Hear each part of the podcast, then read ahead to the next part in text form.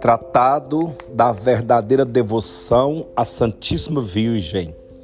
São Luís Grion Maria de Montfort.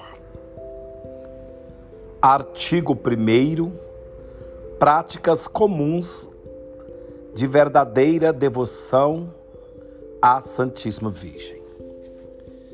São muitas as práticas interiores da verdadeira devoção à Santíssima Virgem.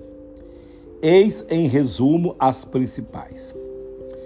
Primeiro, honrá-la como digna mãe de Deus, com culto de hiperdulia, ou seja, estimá-la acima de todos os outros santos, como a obra-prima da graça e a primeira depois de Jesus Cristo, verdadeiro Deus e verdadeiro homem Segundo, meditar nas suas virtudes, privilégios e ações. Terceiro, contemplar as suas grandezas. Quarto, dirigir-lhe atos de amor, de louvor e de reconhecimento. Quinto, invocá-la com todo o coração. Sexto, oferecer-se e unir-se a ela. Sétimo, fazer as suas ações com o fim de lhes agradar. Oitavo, começar, continuar e terminar todas as ações por ela, nela, com ela e para ela, a fim de as fazer por Jesus Cristo, em Jesus Cristo, com e para Jesus Cristo, nos, o nosso último fim. A verdadeira devoção à Santíssima Virgem tem igualmente várias práticas exteriores, sendo as principais. Primeiro, inscrever-se nas suas confrarias e entrar nas suas congregações. Segundo, entrar nas ordens religiosas instituídas em sua honra. Terceiro, publicar os seus louvores. Quarto, dar esmolas, jejuar e fazer mortificações espirituais ou corporais em sua honra. Quinto, trazer as suas libres, como o Santo Rosário, o terço, o escapulário ou a cadeiazinha.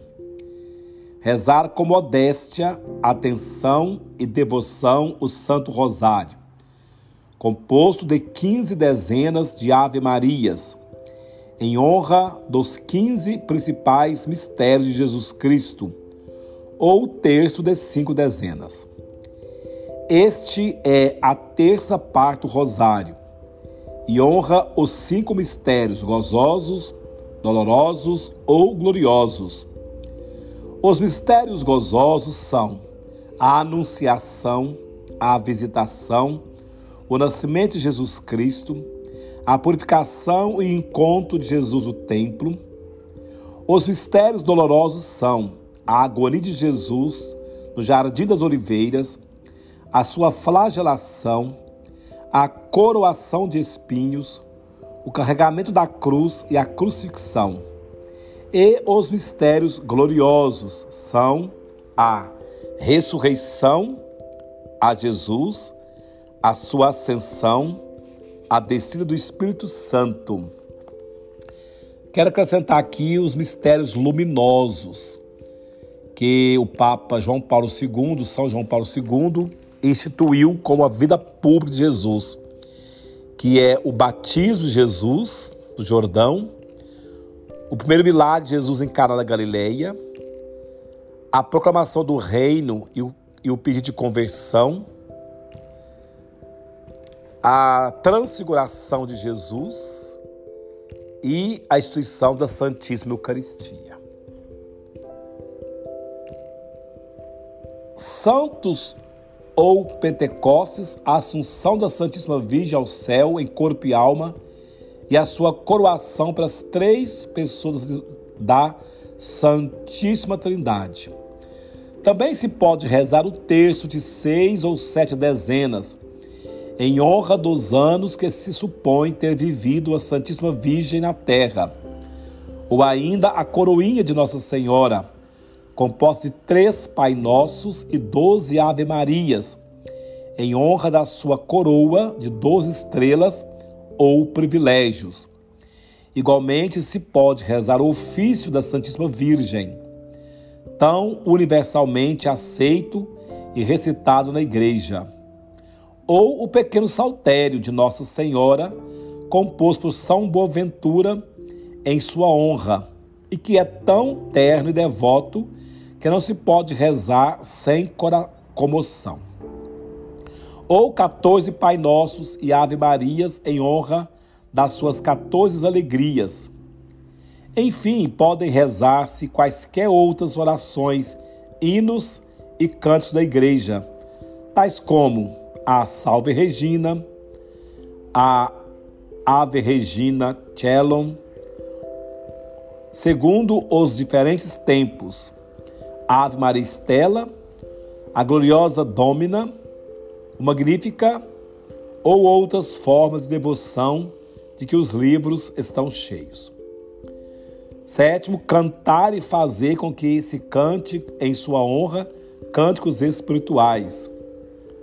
Oitavo, dirigir-lhe um certo número de genuflexões ou inclinações, dizendo-lhe sessenta ou cem vezes cada manhã.